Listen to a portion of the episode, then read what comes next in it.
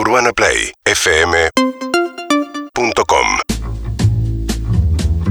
Seguimos en la terraza, ahora con Juan Sclar. Buenas tardes. ¿Qué tal, Matías? ¿Qué tal, ¿Cómo Clemente? estás? ¿Qué Hola, tal, Juan. Emilce? Muy buenas tardes. Eh, una columna complicada el día de hoy. Ya arranca así, como Sí. complicada. Antes de, la, antes de la complicación, igual. Igual siento que si está, ahí- si está Emilce, me siento protegido. Bien, Sí. ¿por qué? Soy maternal. ¿Por qué y qué te pasa con nosotros dos? Que no, Pingwash. No, eh, y porque eh, por ahí ustedes. nosotros juzgamos, ella te abraza. No, al, re- al revés. Ah. Si, si paso por la mirada de Emilce y Emilce no se agarra de los pelos, está bien. Ustedes agarran la, la deriva y se van. Se van Sí, nos Nosotros te seguimos. derrapan Nos gusta, nos conmigo. gusta, nos gusta. Somos la línea oplítica de Juan Esclar. Se van, al, se van al demonio. Bueno, para antes, invitación a el último evento del año, al último cuaderno abierto del año, el último taller abierto a todo el mundo que tenga ganas de escribir, mañana por Zoom o el domingo presencial en Que Tren Que Tren en el barrio chino. Nos juntamos a escribir. La temática es sexo, así que el que tenga ganas de escribir sobre sexo, entra a Eventbrite o a mis eh, stories en arroba juan.esclar y se saca una entrada y viene a escribir en, en malón, que es lo que hacemos en cuaderno abierto. Muy bien. Muy bien. Bueno, ahora sí, Frida Kahlo y Diego Rivera. Porque a, a mí algo que me flashea hace un tiempo con Frida Kahlo es. eh, más allá de que en general me flashean los artistas cuando se iconizan, ¿no? Y se transforman en productos de consumo masivo, en eh, carteras, remera, póster. la frase, el tatuaje. Nombre de gato. Sí, bueno, ya. Cuando entras en, cuando entras en esa, el artista, decís, bueno, eh, ¿y la obra dónde quedó? Eh, y, mm, y sobre todo lo que él o ella pensaba, dónde quedó. Pero Frida es súper rescatada por eh, las nuevas generaciones de mujeres, eh, por el feminismo desde los 70s y ahora también. Y hay buenas razones para hacerlo. Es una artista que se impone en un mundo de hombres en la década del 30. eh, llega a ser la artista latinoamericana con los cuadros más caros eh, en la historia de las subastas del arte moderno. eh, hace una obra hermosa y profunda y muy vasta. Es una de las primeras mujeres que se pinta a sí misma. Es decir, corre a la mujer del objeto de ser dibujada, de la mujer que se dibuja a sí misma. Pero en el amor estuvo casi toda su vida adulta, de los 22 hasta la muerte, con Diego Rivera. Un sujeto, por lo menos polémico. Y para... eh, voy a tratar de preguntarme qué onda con, con Frida Kahlo y cómo leemos sus elecciones personales y su historia de vida eh, a la luz de los valores contemporáneos, o por lo menos de los míos. Le voy a leer una cita de Diego Rivera. Cada hombre es producto de la atmósfera social en la que crece y yo soy quien soy. Nunca tuve moral alguna y viví solo para el placer, donde quiera que lo encontrara. Si amaba a una mujer, mientras más la amaba, más deseaba lastimarla. Frida solo fue la víctima más obvia de esta desagradable característica de mi personalidad. Eh, Si hacerte cargo no te quita la culpa. Cl- Claro, y digo, un tipo que explícita y conscientemente dice amaba a las mujeres y cuanto más las quería, más había un deseo de eh, lastimarlas. Uno diría, mm, bueno, Frida lo mandó a cagar, pero no lo mandó a cagar, se lo bancó durante muchos años. Vamos a tratar de reconstruir la historia y ver si llegamos a algún tipo de eh, conclusión o, o data con respecto a Frida y Diego. Se conocen cuando ella tiene 22 y él tiene 43. Él es un pintor súper reconocido y establecido. Ella recién arranca. Como lo recuerda em, Frida, dice, ¿cómo olvidar aquel día cuando te pregunté sobre mis cuadros por vez primera? Yo, chiquilla tonta, tú, gran señor con mirada lujuriosa, me diste la respuesta aquella para mi, satisfacción y para verme feliz. Sin conocerme siquiera, me animaste a seguir adelante. Él le dice, che, tus cuadros están buenísimos, dale para adelante, metele. Arrancan una historia de amor muy rápido, noviazgo muy corto y se casan. Y obviamente, durante todo su vínculo, eh, cuando Diego dice que la- lastimaba a las mujeres era porque se acostaba con, con otras. Eh, no es que, por lo menos no hay registro, o yo no leí nada acerca de violencia. Era eh, básicamente un mujeriego consumado. Sí, confeso también. Consumado, confeso, y Vox Populi. Todo el mundo lo sabía. Frida lo sabía. De hecho, cuando se conoce con, con Frida, Diego venía a vivir 10 años con la artista Angelina Belov, a quien engañó con otra pintora la cubista, Marevna Borobev, con la que tuvo una hija no reconocida, y luego la abandonó para venir a México, donde se casó con Lupe Marín y tuvo dos hijas. Y ahí, mientras estaba casado con dos hijas, tuvo un triángulo amoroso con la fotógrafo italo- italo- estadounidense Tina Modotti. O sea, Diego se la mandó siempre. Nunca dejó de mandársela en ningún momento. Dijo Diego, tuve la suerte de amar a la mujer más maravillosa que he conocido. Ella fue la poesía y el genio mismo. Desgraciadamente, no supe amarla a ella sola, pues he sido siempre incapaz de amar a una sola mujer.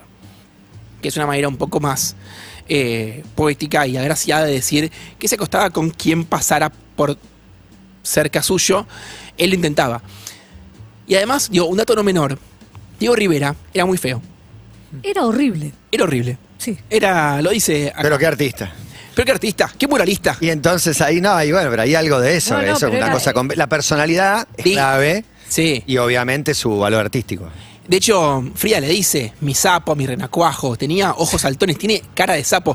Sí, eh, Era feuchito, sí. Era, era, era feuchito. Y Frida, en su extrañeza, digo, es una mujer que tiene una pierna más flaquita que la otra porque tuvo polio, tiene la, la- la columna golpeada porque tuvo un accidente de tranvía, eh, era muy- y tenía bigotes, por supuesto, y una sola ceja, eh, era muy atractiva.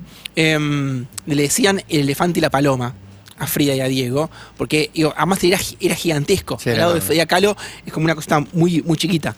Bueno, ¿cómo se tomaba entonces Frida Kahlo eh, las aventuras de su marido? Leo un, un testimonio de Frida Kahlo. No me aterra el dolor, y lo sabes. Es casi una condición inmanente a mi ser. Aunque sí te confieso que sufrí, y sufrí mucho, la vez, todas las veces, que me pusiste el cuerno.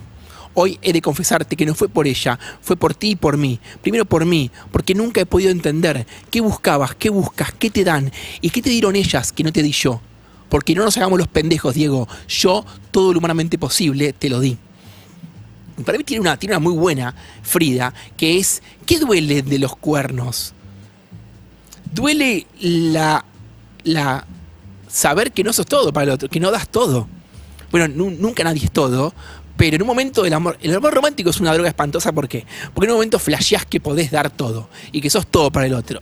Y un día alguien te dice que no, que hay otro ahí, que por ahí no, no, ni siquiera es ni más lindo, ni más inteligente, ni más nada que vos. Pero es algo que lo, lo- lo pensás también, porque seguramente cuando estás fantaseando con ser el todo del otro, de repente pasa otro ser humano cerca y fantasías con ese otro ser humano. Entonces, Obvio. ¿por qué no debería pasarle a tu pareja Porque, eso? porque es una droga muy potente, eh, como la adulación. Como cuando te dicen, sos un genio. Yo soy un genio, no soy un genio, pero cuando me dicen soy un genio, como eh, se te, te hace te- se te mueve algo dentro tuyo. Entonces, eh, que sea falso no quiere decir que vos no lo creas o que no sea lindo creerlo. Juan, te hago una pregunta más, porque Sí. quizás vas a ir ahí, no, no quiero adelantarme. ¿Ella qué onda? Bueno, Frida, el siguiente punto en mi columna es, Frida no era tarada. Frida dijo, sé que fiel no me serás, pero al menos quiero que me seas leal. Gran frase, hermosa frase. Uno dice, listo, Diego, te abrieron una tranquera, dale pa' Frenchy. Podés hacer, digo, no te la mandes fuerte, Diego. No lo promociones. No lo promociones o- no te cojas a la hermana de Frida. Que fue lo que hizo Diego Rivera. O sea, al chabón le dijeron, Sin código. como le dijeron, no me seas fiel, séme leal. No hay problema, tomo nota. Frida convence a Diego que la, de que la, la contraten como secretaria a la hermana de Frida. La convence la hermana también. Frida convence a Cristina de que pose desnuda. Buah. Eh, y Diego, ¿qué pasó? Bueno, pues se estaba buscando, ¿no, Frida?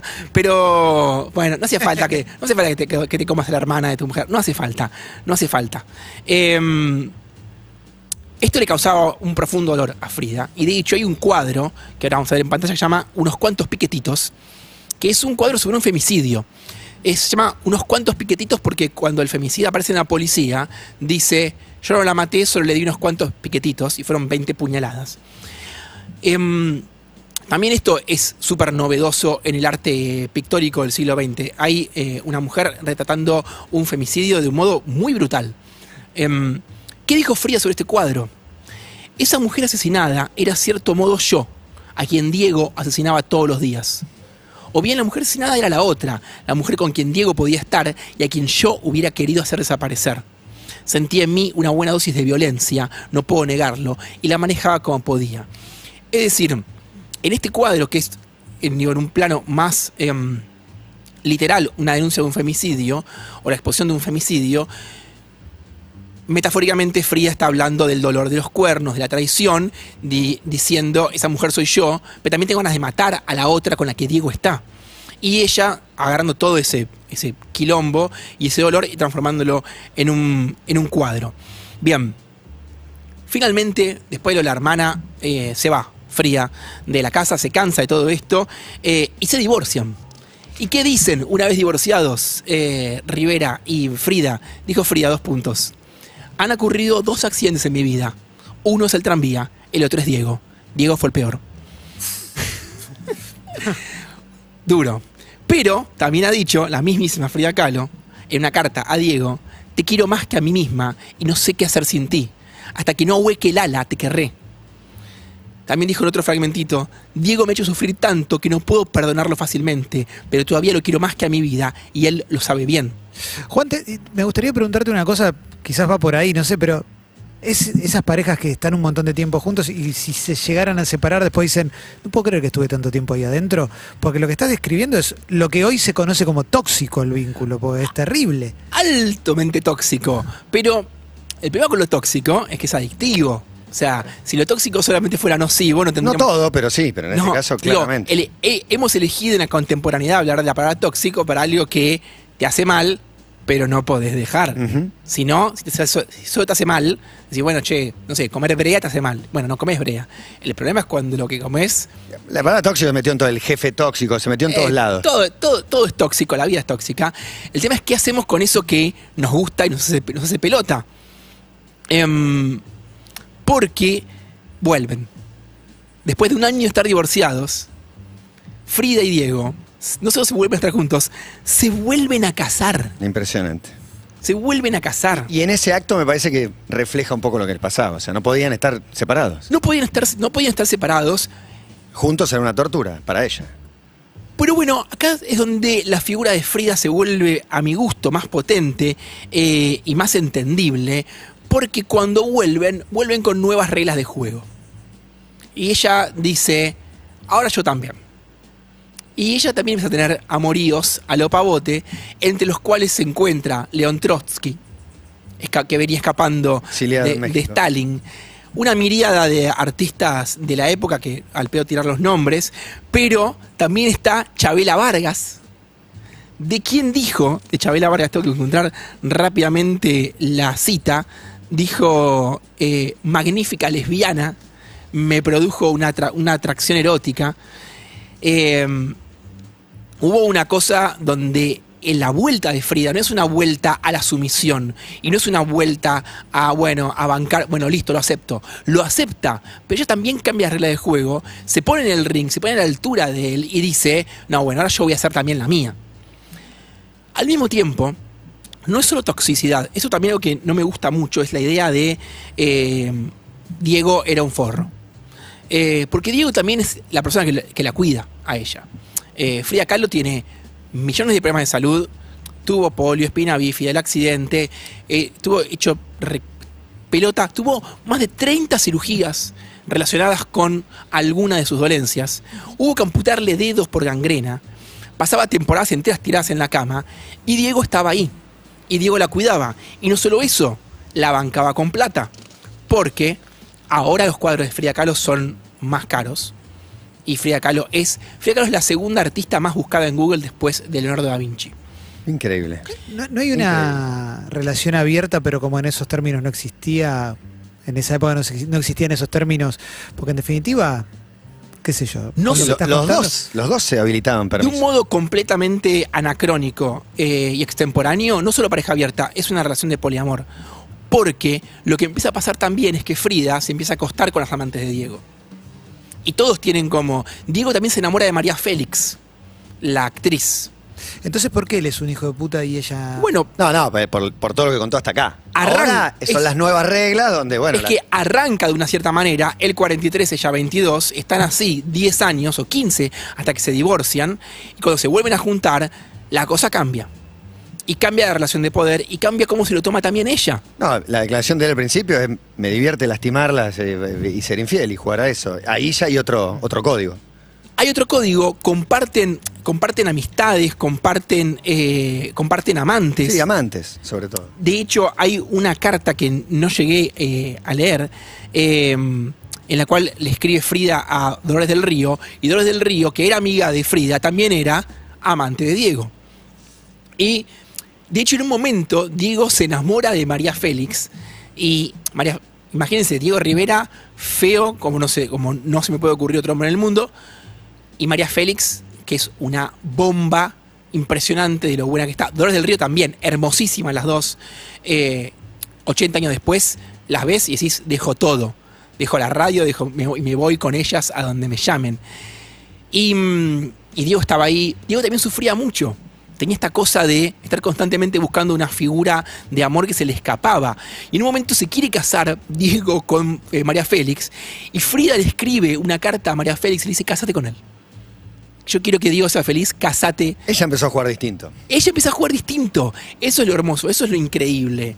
Más allá de que No sé si lo desconcierta o le hace un favor a él. Yo creo que más lo desconcierta, a pesar de que era su terreno, no podía mostrarse en contra de lo que estaba pasando. con No, no, no, ya. eh, él, incluso dice la biógrafa de, Frida Kahlo, dice, se necesitaban mutuamente. Y ese cambio de, en el juego, ese cambio en la, relación de poder, es algo que Diego tuvo que aceptar. Y en ese sentido a mí me parece como algo mucho más eh, rescatable en términos de género respecto a Frida Kahlo. Que en vez de decir, vos vas a dejar de ser Diego Rivera, dijo, yo voy a ser Frida Kahlo. Vos lo haces, yo también. Y se sumó a esa, y se sumó con, Diego, pero con, con toda la fuerza del, de- del mundo. Leo otro testimonio. En un momento Frida tiene una- un amante que se llama Heinz Berggruen. Un médico, no importa, un X. Tienen un mes de romance en el Hotel Barbizón de Nueva York. Diego está por ahí pintando sus murales. Ese momento en que lo contratan para pintar el Rockefeller Center. Lo contratan para el Rockefeller Center y el que hace. mete una foto, una- un retrato de Lenin. Y del pueblo, y del pueblo ruso unido en la, pla- en la Plaza Roja. Y le dicen, no, no, no, no. Acá no. Lo rajan y lo demuelen. No, no es que esté mal el cuadro, Diego, pero medio que no es el lugar. Claro, como sentimos que no pega Rockefeller, Lenin, bueno, Mural. lo rajan al demonio. ¿Qué dice entonces el amante de Frida? Cuanto más tiempo pasábamos juntos, tanto más perceptible se me hacía su vínculo con él. Tuve que reconocer que nuestra relación para ella no era más que un episodio. Ella lo elige y lo elige con todas sus fuerzas y lo pinta con todas sus fuerzas. Hay un cuadro que a mí me gusta mucho, se llama Diego y yo. eh, que de hecho es el que pintó, el que compró Constantine hace poquito, por un- una millonada, eh, donde él aparece dibujado en el tercer ojo de ella. Eh, lo vamos a ver ahora en YouTube, que quieran ver el. eh, ella. eh, digo, Diego es una obsesión, Diego es algo que no puede, que no puede. eh, que no puede superar, pero también es alguien que le permite ver a Frida. Es eh, alguien que le abre los ojos. Es un maestro también. ¿Tenían relaciones entre ellos? Bueno, la segunda tanda de matrimonio. Mira, Milce. Es la pregunta que metió que Ah. estaba ahí y que nadie. La No, la segunda no tanda la de matrimonio. No la vimos. Frida le dice, nos amaremos, pero no nos tocaremos. Y transcurre sin sexo. Eh, con amor, con compañerismo, con camaradería, con complicidad artística, pero eh, por lo menos en los papeles, por ahí nos hacemos si alguna noche, Sí, bueno, bueno. Sí, pero, pero está bien, se entiende. ella le dice, nos volvemos- estamos juntos, pero no. Como vos estás con unos, yo estoy con otros, estamos, pero nos vamos, pero estamos juntos. Y Frida dijo em, que esto me parece que es la razón por la cual, bueno, la, la traje por mil razones, porque me intrigaba, pero en el medio de la investigación, cuando dijo este testimonio dije, ok, esta es la razón por la cual yo quiero hablar de Frida Kahlo. Dijo Frida, quizás esperen oír de mí lamentos, de lo mucho que sufro viviendo con un hombre como Diego, pero yo no creo que las márgenes de un río sufran por dejarlo correr. Ahí está. Dijo, es lo que es, no lo voy a cambiar. Esto es lo que es, yo no lo voy a cambiar, yo voy a hacer la mía, estas son mis condiciones, yo no me dejo pasar por encima. Y nos amamos. Estos son mis principios, no le gustan. Y estamos juntos hasta la muerte de Frida. Porque Diego va a vivir más años que Frida, a pesar de que es 20 años mayor. Frida tiene una salud muy frágil y no solo quedaba postrada, sino que eh, muere joven. Hay, mm, hay otro cuadro que me gusta mucho de Frida, que se llama Las dos Fridas, que ahora lo vamos a ver también en pantalla.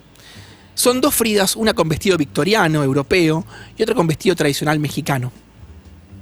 Y siempre se habla de, este, de estos dos cuadros, perdón, estas dos Fridas que están en el cuadro, como eh, Europa y México, la herencia europea, la herencia americana, o la Frida del dolor, la del accidente versus la Frida del arte y de la libertad.